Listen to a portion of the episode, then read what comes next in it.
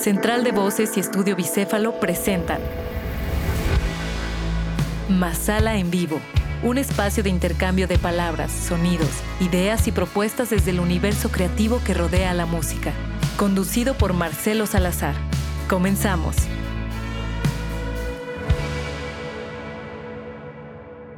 lo más, lo más genuino en casa.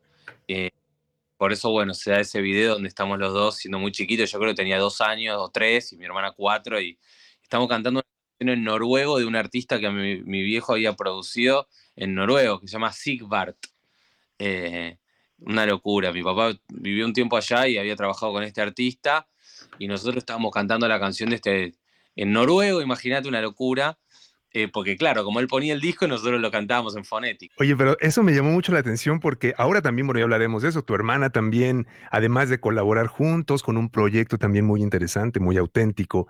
Pero eso que mencionas me llama la atención porque tu padre, evidentemente, bueno, quienes no lo sepan, eh, tu padre, gran institución de la música en Argentina, gran institución de, de, bueno, de varios géneros, porque no solamente incursionó en uno solo, y estar bajo esta, esta figura que yo percibo también pues mucha libertad de tu parte, se percibe que está evidentemente el cobijo de tu padre, pero también percibo esta libertad. Pero me gustaría moverme ahora, Mateo, a esa época en donde también tú, después de que estabas jugando con la música, incursionas, o desde cuándo, mejor dicho, incursionas en el fútbol. Porque de pronto, a ver, eso te voy a decir por qué te lo pregunto, porque me parece fundamental que de pronto hay caminos que se empiezan a bifurcar, que uno cree que nos vamos a ir para un lado y de pronto conoces España a través del fútbol y de repente también se vuelve tu segunda casa de pronto a nivel artístico, ¿no? Pero, pero esos momentos, ¿cómo fueron, Mateo? No, bueno, el fútbol, viste, acá, bueno, en México debe ser igual. Todos los chicos y probablemente varias chicas también, pero creo que por como viene, por como viene siendo, digamos, la historia del, fútbol, eh, todos los chicos queremos ser futbolistas hasta que nos damos cuenta de que no tenemos ningún tipo de chance y empezamos a ver a qué nos vamos a dedicar. Entonces, yo como cuando tenía 10, 12, 13 años, jugaba bien a la pelota, pero tampoco es que era, viste, un genio. Pero como todo chico, quería jugar al fútbol y, me fui a vivir a España con los viejos y en un momento eh, pintó ir a, probarme ahí al Real Madrid, que esa es un poco la anécdota divertida. Pero bueno, no, yo no tenía posibilidades y, y en el instante también me, me encontré con la guitarra, que fue como directamente encontré la pasión, lo que más me apasionaba y lo que me, lo que me tenía ahí siempre con la, con la vela prendida, ¿no? Mateo, me encantaría quedarme acá porque también leyendo algo en tus redes me di cuenta que justo en esta época de la que hablas, de, de estar acá en, bueno, allá en Madrid, y escuchabas, yo por allá me transporté, justo estaba en España, yo por allá del 2006 más o menos, y escuché a una canción que se llamaba Princesas de un grupo que se llamaba Pereza. Y ahora mismo recuerdo que, bueno, justo acabas de lanzar una canción con Leiva y yo recuerdo que cuando escuché esa canción de Princesas no me la podía sacar de la cabeza. Me parecía una composición extraordinariamente buena, lo que hacía Pereza en ese momento me pareció bueno y vi que también lo mencionabas. En esa época, después de que estuviste en España, regresaste a Argentina, ¿cómo se da ese acercamiento de la música? ¿Cuándo deja de ser digamos, algo lúdico, que no, bueno, creo que no deja de ser lúdico, pero quiero decir, ¿cuándo empiezas a tomarlo un poco más en serio y empiezas a incursionar en ello? Mira, creo que em, cuando yo estaba en mis últimos, en mi último, sí, en mi último año de, colegio, de la secundaria, eh, es un momento donde todos empiezan a, ver qué van a hacer, ¿viste? Eh, y hay uno que dice, ah, bueno, yo quiero estudiar arquitectura y otro dice, ah, bueno, yo no sé, voy a hacer un... ¿Cómo se llaman estos tests que son de... como para ver... A qué te vas a ubicación profesional, orientación profesional, algo así, ¿no? De repente, viste, yo tenía un amigo que tocaba muy bien la guitarra y le digo, ¿a dónde vas? No, estoy yendo al test vocacional. Digo, ¿qué test vocacional? Si vos tocas bien la guitarra, nosotros vamos a ser músicos. ¿Vamos a tocar la guitarra toda la vida? No, amigo, yo no. A mí me encanta tocar la guitarra, pero yo necesito, voy a trabajar de otra cosa. Bueno, yo era como que ya, ya lo sabía, ya ni siquiera hubo un momento, creo que me pregunté qué quiero hacer, fue como, yo hago esto, punto. Como, eh, una vez que, creo que una vez que conocí la guitarra y empecé a tocar y que, que empecé a sacar canciones solos, dije, esto es lo mío, ya está, o sea, más o menos, creo que me sale más o menos bien y, me gusta mucho. Entonces, eh, yo creo que eso a los 16, 17 años, para mí estaba súper, súper, súper claro. En esa época, Mateo, supongo, y me corregirás tú, pero supongo que empiezas también a darte cuenta de que tu padre, además de ser tu padre y además de tocar el piano en tu casa, resulta que, pues evidentemente es una figura de la música en Argentina, que tenía, pues sí, todos los padres de nosotros tienen amigos, pero resulta que los amigos de tu padre pues eran algunos grandes conocidos y próceres de la música de allá, pero específicamente quisiera hablar de uno que evidentemente es, es leyenda, pero, pero por otras cosas, no nada más en la música, y ahí quisiera dirigir la, la, pregunta, Mateo, y hablo del flaco Spinetta, evidentemente, pero hablar de, del flaco y preguntarte sobre haberlo conocido y haber estado con él. Obviamente le aprendiste, supongo, en lo musical, pero daba la impresión que era un ser avanzado en otros niveles, ¿no? ¿Qué, aprendiste de estar cerca de él y que ahora te gustaría llevar a tu propia carrera en esa otra, en esa otra órbita que no era solo la música del flaco? Mira, Spinetta era bastante extraterrestre. Era un tipo, em, digamos, muy personal, muy personal, muy especial. Eh, y él vivía, o sea, no había otro parecido, ¿viste? Y él vivía con sus reglas, sus normas, digamos, no sus normas, no, sé si lo estoy expresando también, pero digamos, eh, tenía como, mm, ay, un tipo que no le importaba nada, casi nada de lo que piensen los demás, hacía su música como él quería, no pensaba en si iban a vender o no iban a vender los discos. Eh, viste, eh, era un artista hecho y derecho, muy fiel a su obra, muy fiel a sus gustos, a lo que a él le interesaba componer, a lo que a él le interesaba sacar. Eh, y mm, yo creo que eso es un, aprendizaje enorme que tenemos los, los, que podemos escuchar la obra de Luis, que es que no hay nada más hermoso e interesante que ser personal, ¿no? Y que hacer tu propio camino con tus gustos y, tus modos. Em, y nada, y en lo personal conocí un tipo divino, precioso, que yo era, era chico, no sé, creo que tenía 16, 15 cuando, cuando lo empecé a frecuentar. Y, y era, yo, era súper fan y soy súper fan de él. Entonces era un sueño compartir al menos un ratito eh, o compartir un par de horas, o ir a un show con él, de todo, pero era muy hermoso, muy hermoso. Vamos a regresar justo en unos segundos a seguir transmitiendo para, para la radio. Estamos a punto de regresar. Eso que acabas de mencionar me parece interesantísimo, Mateo, porque no cualquiera ha estado ahí tan cerca de, del flaco. Y ahora justo que regresemos al aire, me gustaría también hablar un poquito más de, de este tema porque seguimos transmitiendo y charlando con Mateo Sujatovic de Conociendo Rusia. Escuchamos esta canción que se llamó Loco en el Desierto, muy buen tema, me encanta ese tema. Y además iremos en escalada también cronológica de la música de, Mateo. Hablábamos de, la convivencia que tuvo Mateo con, con Spinetta y me gustaría también preguntarte, después de que lo tenías claro, de que no había test de vocación profesional para ti, sino había claridad en qué ibas a hacer en el momento en el que comienzas a incursionar en componer canciones, porque es un momento, no sé cómo lo viviste tú, pero ¿qué pasó cuando dijiste, bueno, quiero tocar, quiero cantar, pero de pronto también quiero hacer y quiero crear y teniendo las figuras que tenías, ¿cómo pudiste ir encontrando esos primeros acordes, esas primeras palabras? ¿De qué te acuerdas de, esos, de esas primeras canciones de Mateo?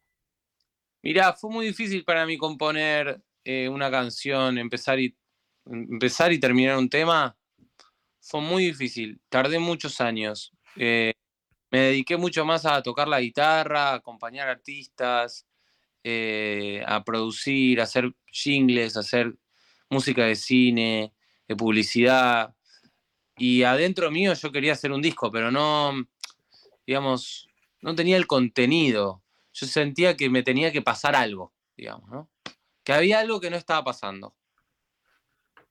Em, bueno, un día me rompieron el corazón es así, corta, o sea, y un tipo con el corazón roto, argentino, porteño, nostálgico, no, tiene, no le queda otro remedio que escribir un disco. Así que esa fue un poco mi reacción, o sea, me quedé solo en casa, completamente triste, y dije, bueno, empecé a escribir, me encontré con una canción, fui a abrir el cajón de las canciones, que, tenía algunas cosas empezadas y, y, agarré algo de eso y escribí.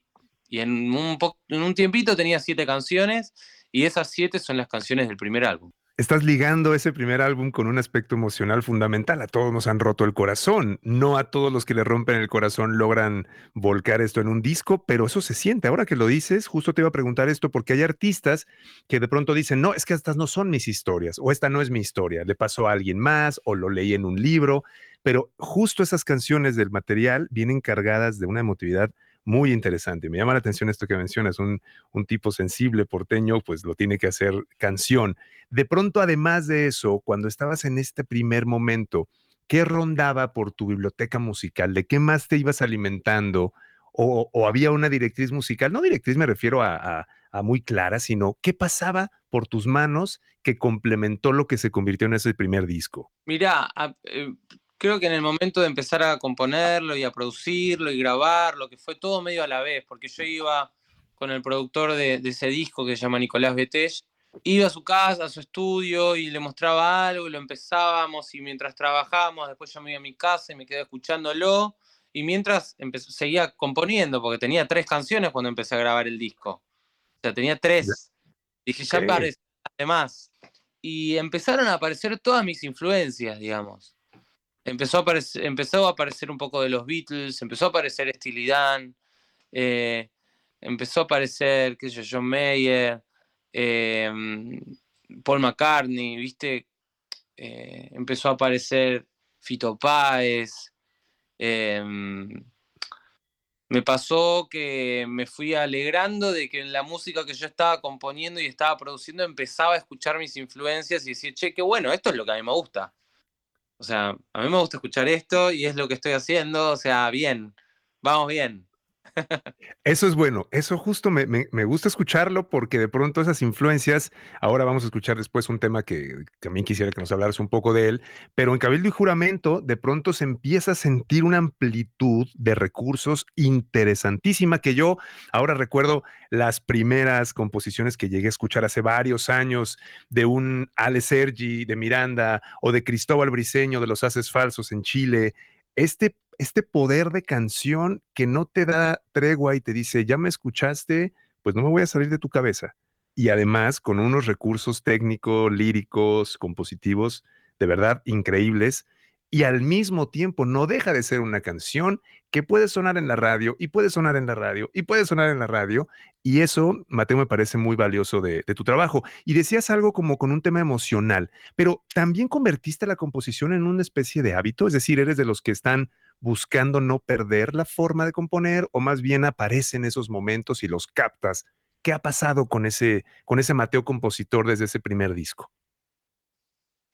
Ese Mateo compositor em, tiene rachas, no compongo todo el tiempo, la verdad. Solo tengo rachas, momentos donde estoy más conectado, momentos donde estoy pensando en otra cosa, momentos donde elijo no componer porque es como un, como también un, descanso, como... Y también me pasa un poco que compongo para, grabar un disco, ¿viste? Eh, viene siendo así, como bueno, quiero hacer un disco, ok, a componer. ¡Pum!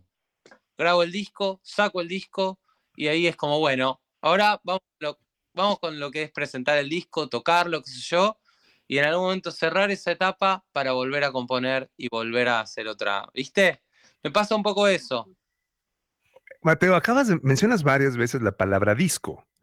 Y es una palabra que en ocasiones de pronto se dice es que el disco sigue vigente, no sigue vigente, la gente lo valora, la gente no, estamos en la era otra vez como en los 50 del single, pero mencionas la palabra disco y siento como artista que evidentemente tu concepto sigue siendo así, un grupo de canciones que antes se llamaba disco, que ahora, bueno, el formato físico es un poco eh, extraño, pero me gusta y se siente ese bloque de hablar de un, de un ah, decir concepto a veces es un poco ambicioso, pero, pero un grupo de canciones que de pronto brotan. Tú sigues pensando en, en, un disco como artista y eso me llama la atención. ¿Cómo ves ese futuro o ese presente de los de las canciones si existen o no como disco? A ver, es que yo tengo 30 años, no tengo 20. Entonces, digamos, yo soy de la generación de los discos. No, y también mi música es una música que se graba en discos, como que un disco es una etapa, un disco es un momento, un disco es, un, es, una, es, una obra, es, es, un cuento, digamos. Y para mí, mi modo de hacer música se hace así, no son tiros sueltos. Hay un momento donde uno se siente y se mete en un estudio y graba las canciones que tiene. Eh, y no, ese es el, ese es el modo que, que, yo conozco y que me gusta porque mm, eh, es contundente también. Y al final me parece que hoy en día hay, hay discos. Lo que pasa es que los discos de un montón de proyectos de hoy son rejuntes de singles. Y, ya, y terminan armando un disco de ese modo, lo cual no me parece mal, digamos, pero, pero yo, yo creo que necesito de un momento para grabar las canciones juntas y, y que eso, digamos, tenga su... cuente algo, ¿viste? Y, y, sea un momento también. Me, gusta que las bandas, que los proyectos se pueda, los puedas ver y decir, ah, bueno, tal disco, tal otro, tal otro, tal otro. Esa manera de recapitular el trabajo me, me, gusta y ahora justamente me gustaría que nos concentráramos un poco hablando de Cabildo y Juramento, que es un discazo. Y esta canción en particular la he disfrutado mucho. Les pido que le pongan atención a todos los recursos que hay, porque están unos arreglos de metales que si bien entiendo hizo tu padre, pero además la producción es genial, la grabación es muy, muy, muy buena y toda, todo el desenvolvimiento de la canción, y me refiero a en todos los lugares, Cabildo y Juramento, esta es una gran, gran canción, escúchenla con atención, regresamos, seguimos hablando con Mateo Sujatovich, de Conociendo Rusia. Estamos también en plataformas. Estamos en nuestra página de Facebook y en nuestro canal de YouTube, arroba Masala Oficial. Pueden hablar, pueden preguntar y pueden decir lo que quieras. vamos a hablar también de tus, de tus presentaciones en Europa que vienen próximamente, pero esto es en todos los lugares. Una gran canción, Conociendo Rusia, Mateo Sujatovich, aquí en Masala en vivo en Máxima FM. Y ahora, en este momento donde vos presentás la canción, ¿No nos escuchan a nosotros? A nosotros no nos escuchan. Yo justamente hablo con todos mis invitados que esto es como la especie de, del backstage donde la gente que está. Dime. Pedir un favor. ¿Tenés que esperar 30 segundos? Claro. Porque se me acaba de ocurrir una melodía y la tengo que grabar. Este es un momento perfecto. Adelante, por favor, justamente en esta. La grabo acá en el teléfono y vuelvo.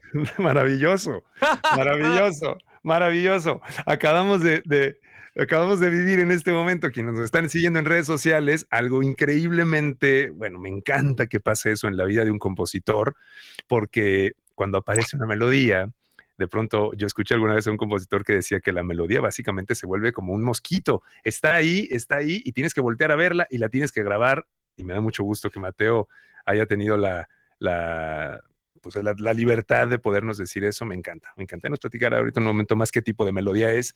Pero ah, vamos a, también les quiero decir que vamos a poner este playlist de las canciones que estamos escuchando de Conociendo Rusia. Como les decía, Conociendo Rusia va a estar en futuros prácticamente dos semanas, si no me equivoco, le preguntaremos a Mateo, pero vamos a estar más o menos en dos semanas escuchando noticias de Conociendo Rusia desde Europa. A Mateo le dicen el ruso, ya le platicaré, ya le preguntaré, mejor dicho, por qué, conociendo, conociendo Rusia, me imagino más o menos por qué. Bueno, ya regresó. ¿La grabaste, Mateo?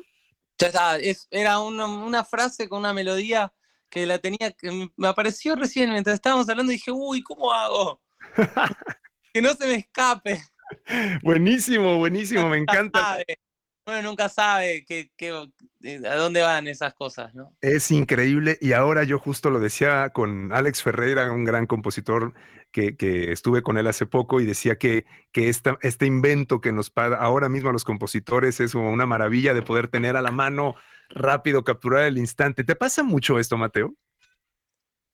Mira, son épocas también, como te decía, cuando estoy componiendo y estoy como en un modo de es como que abro las puertas, ¿viste? y dejo que todo entre. Bien. Lo bueno y lo malo.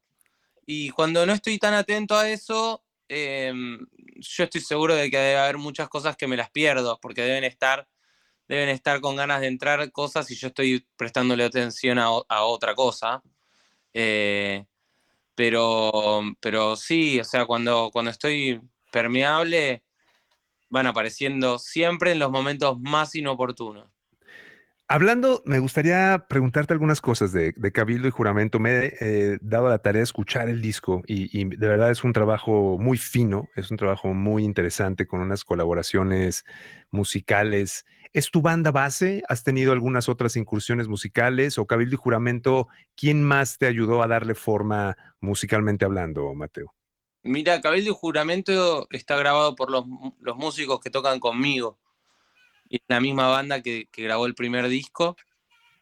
Y es, y es producido por Nico Cotton, que es un, productor estrella. Em, que bueno, tenemos una, una química y una confianza y una amistad muy hermosa que fuimos creando en estos, en estos años. Em, y él, bueno, es gran parte de, de lo que suena en Cabildo y Juramento, de la estética, de, todo, porque es, entre los dos vamos, vamos viendo para dónde van las canciones y, él es muy, muy genial. Y además de eso, me da la impresión que Cabildo y Juramento tiene un, esta, esta estampa de la que hablas, este momento en donde encontraste que las canciones encierran instantes y eso me parece fundamental porque las historias que cuentas me llevan a esos lugares.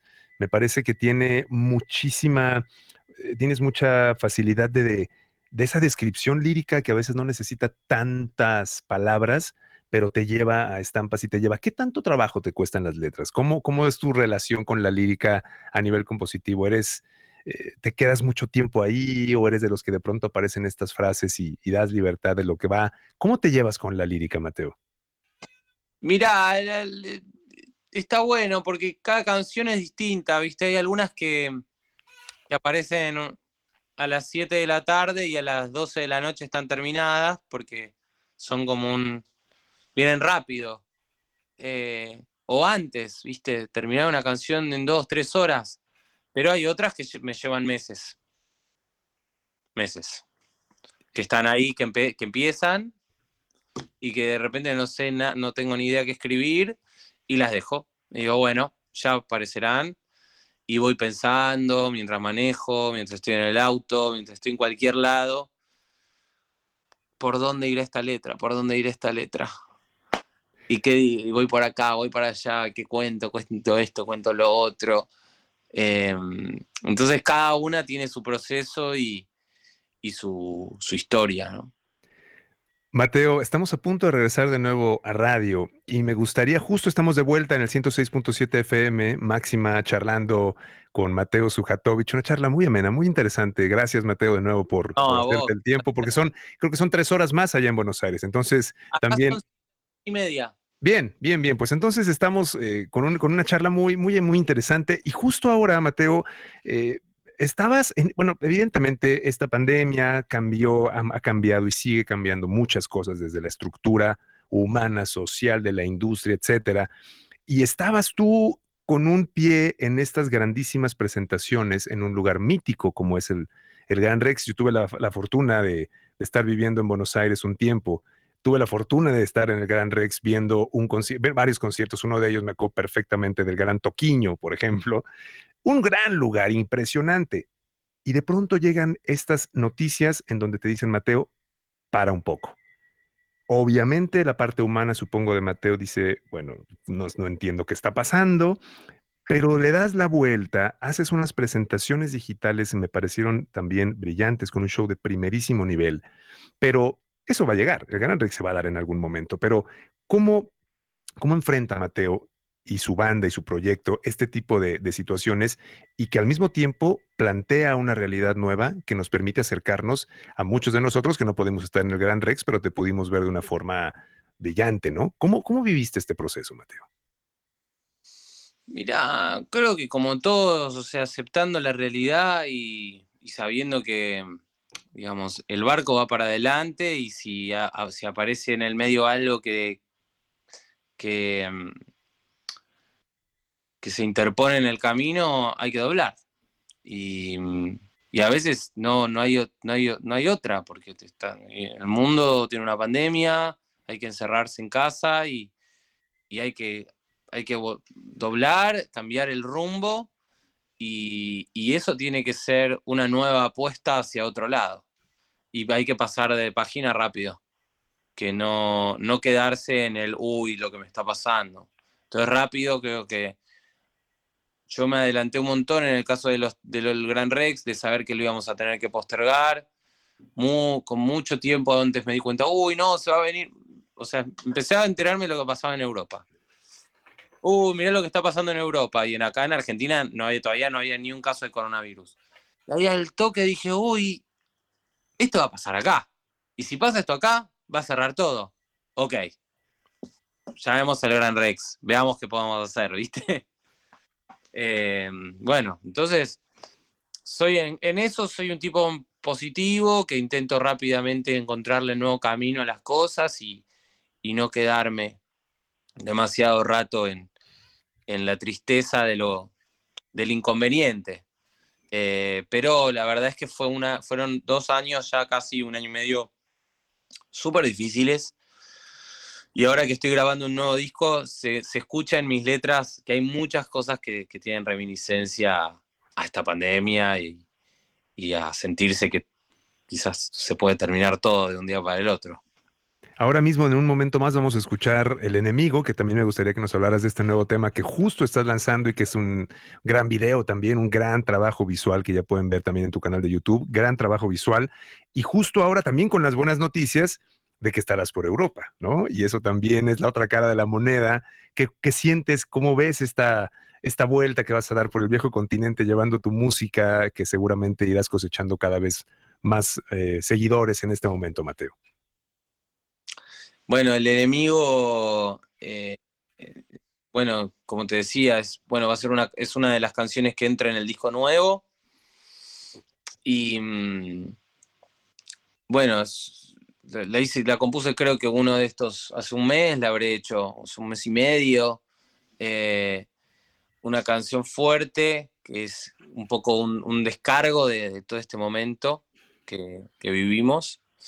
Em, y por suerte ahora, como bien decís, eh, tengo la, chance de ir a tocarla allá, de hacer esta gira europea, esta gira española, eh, que bueno, vuelvo un poco a mi, a mi segunda casa, pero vuelvo, vuelvo con mis canciones. Vamos a escuchar en un momento más El Enemigo. Viene entonces como parte del siguiente disco. ¿Cuántas canciones? ¿Ya sabes cuántas canciones tendrá este nuevo material o estás todavía en veremos? Todavía no. Estamos ahí viendo. Están buscando. Me gustaría también que nos contaras algo respecto a tu, bueno, tu, carrera, tu lenguaje y tu expresividad como guitarrista. ¿Es la guitarra tu instrumento? Digamos, ¿te sientes más cercano a la guitarra o cómo está tu, tu, estás con el piano, con el teclado? Porque me gusta mucho la forma en la que tocas la guitarra. Tienes una expresividad muy, muy interesante. ¿Y cómo te sientes más cómodo? ¿En dónde juegas mejor, Mateo? No, sí, mi, instrumento es la guitarra, lejos, por muchos kilómetros, es el instrumento que sé tocar. Los otros, soy de esos músicos que se las ingenian, ¿viste? Eh, el piano, bueno, el piano me las ingenio, toco, me acompaño, pero de repente si alguien me dice, bueno, do, disminuido, ¡uh! Me mataste. Eh, entonces, las posiciones más sencillas las mis canciones y hay algunas canciones que, ya por ir, ir, aprendiendo a tocar mis canciones fui aprendiendo algunos atajos, pero bueno, la guitarra es el instrumento que sé manejar y, con el que mejor me llevo. Pero me encantan los instrumentos que no sé usar bien porque siempre me equivoco y en el error me encuentro siempre con, con nuevas propuestas.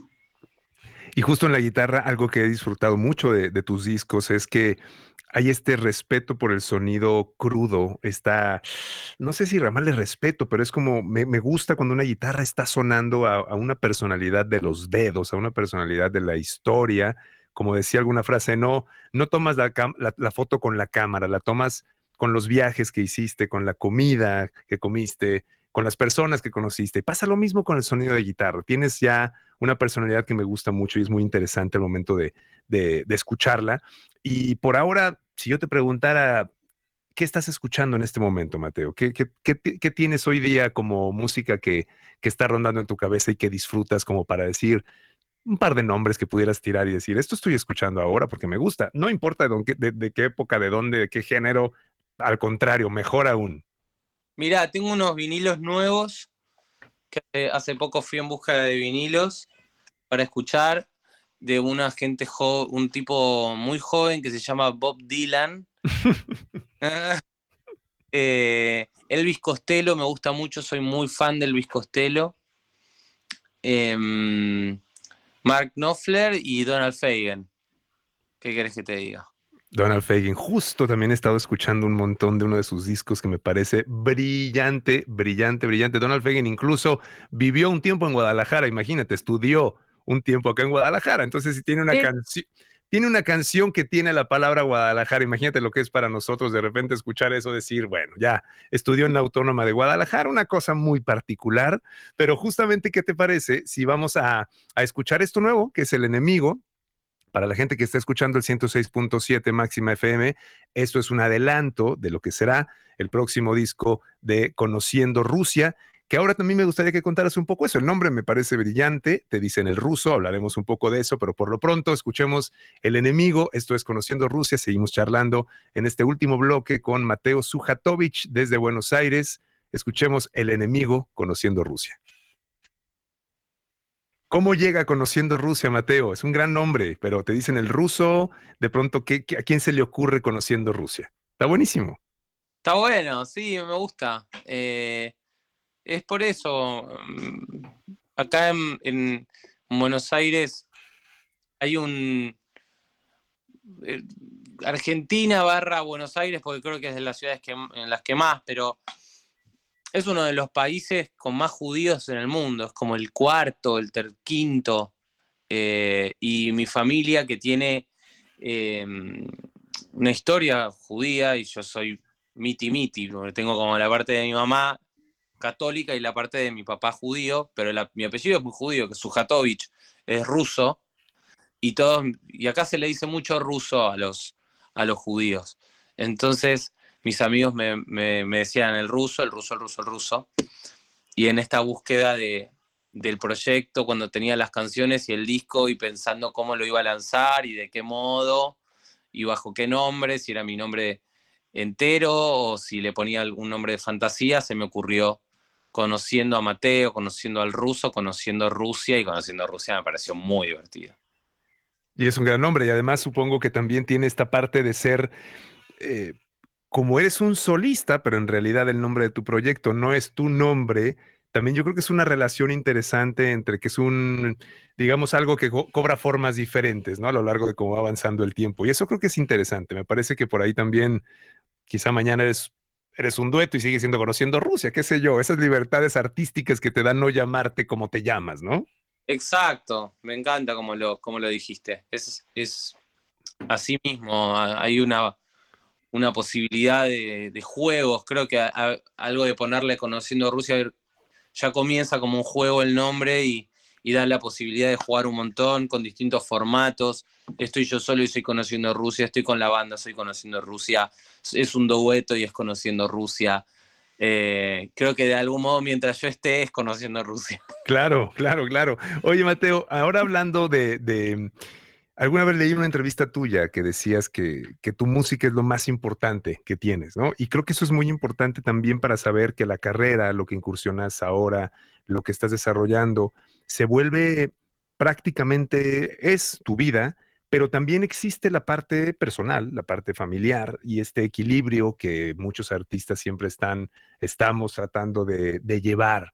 Con estos cambios recientes, ¿cómo, ¿cómo estás en este momento con este punto de ahora vuelven las giras, este tiempo de recogimiento que nos dio el obligado, digamos, pero que nos dio la pandemia, ¿Cómo vislumbras ahora este futuro de decir, ok, soy Mateo Sujatovich, tengo un proyecto que se llama Conociendo Rusia, hago música, las condiciones cambiaron, pero personalmente, ¿cómo estás ahora?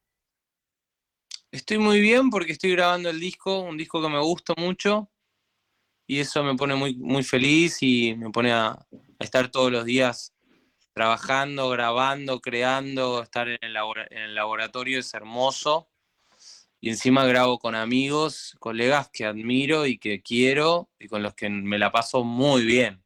Eh, nos reímos mucho, eh, así que vengo teniendo unos muy buenos días y tener la gira ahora por España también me pone de, muy buenas. Eh, tengo por delante una gira hermosa, me voy al calor, así que realmente estoy pasando por un súper buen momento pero por otro lado no soy un tipo que, tenga en este momento, em, no soy de futurizar, ¿viste? O sea, si hay algo que me enseñó la pandemia, es que tengo que pensar de acá como mucho a 15, 20 días en adelante. Ya no pienso más de acá seis meses, de acá tres meses. No existe eso. No existe. Hasta que no se termine la pandemia entera y que yo te diga, che, ¿y el coronavirus? Y vos me digas, ¿el qué? ¿Corona qué? Hasta que no pase eso, yo pienso acá a 20 días. Yo, acabamos de, estamos, estamos regresando en este último bloque de la charla. De verdad, muchas gracias, Mateo Sujatovich, para toda la gente que está escuchando este programa. Vayan a sus redes, arroba conociendo Rusia, estás en Instagram, pueden visitar evidentemente en plataformas digitales conociendo Rusia con este nuevo material que acabamos de escuchar, lo nuevo que se llama El enemigo y hay, material, hay material interesante que, les recomiendo mucho escuchar. Y justo hablábamos de algo que con eso me gustaría que, nos despidiéramos, Mateo. Nos, nos trajo al presente, nos trajo a dejar de hablar de los seis meses y del año y decir, bueno, sí puede estar ese panorama, pero realmente lo que importa es poder llegar bien a estos próximos 15 días. Y no nada más hablo de salud, sino de disfrute, ¿no? De decir, a veces esa cabeza que se va al año deja de pensar que estás en un jueves a las 20:47 hora de México y que esto es lo que tenemos, ¿no? Y eso me gusta mucho que, que, ese chino es de dónde estás grabando el disco. El disco lo estoy grabando en un estudio que se llamaba, hasta hace un tiempo se llamaba Circo Beat. ¿Te suena algo Circo Beat? Es el Romafonic ahora. Claro, exactamente. Ahora es el Romafonic. Lo tenés muy claro, evidentemente. Es, Sí, sí, sí, estuve, estuve por allá, estuve por allá y además, bueno, evidentemente seguirle la pista a un, lugar mítico que seguramente tiene, las paredes están todo el tiempo hablándote de historia y de muchísimas cosas que han ocurrido por allá, ¿cierto? Sí, bueno, yo llegué a ir a, ese estudio cuando se llamaba Circo Beat, grabé, en, cuando era más chico llegué a grabar en un disco de Fito en el 2010, entonces lo conocía ya con la impronta de Fito. Ahora tiene otra impronta, tiene otros dueños, etcétera. Pero bueno, volver ahí em, es lindo y, nada, es un súper estudio, así que nos lo estamos gozando mucho. Qué maravilla, Mateo. De verdad, te agradezco mucho el tiempo, te agradezco mucho que hayas estado charlando con nosotros. Ojalá y pronto con esto está ocurriendo. Yo sé que va a suceder, que puedas visitar Guadalajara, que puedas estar en México tocando porque definitivamente habrá mucha gente que va a apreciar y va a disfrutar la música que haces, que sigas creando con esta naturalidad y al mismo tiempo con esta calidad que yo de verdad valoro mucho y, agradezco que siga habiendo gente con ese compromiso tras la canción y tras el sonido como tú y tu equipo. Felicitaciones a todos porque hacen un trabajo de verdad extraordinariamente bueno, Mateo. Muchísimas, muchísimas gracias. Un placer, un placer para mí estar charlando con vos. Em, y me encantaría ir a probar todas esas guitarras que, que, tenés ahí atrás. Por favor, invítame algún día.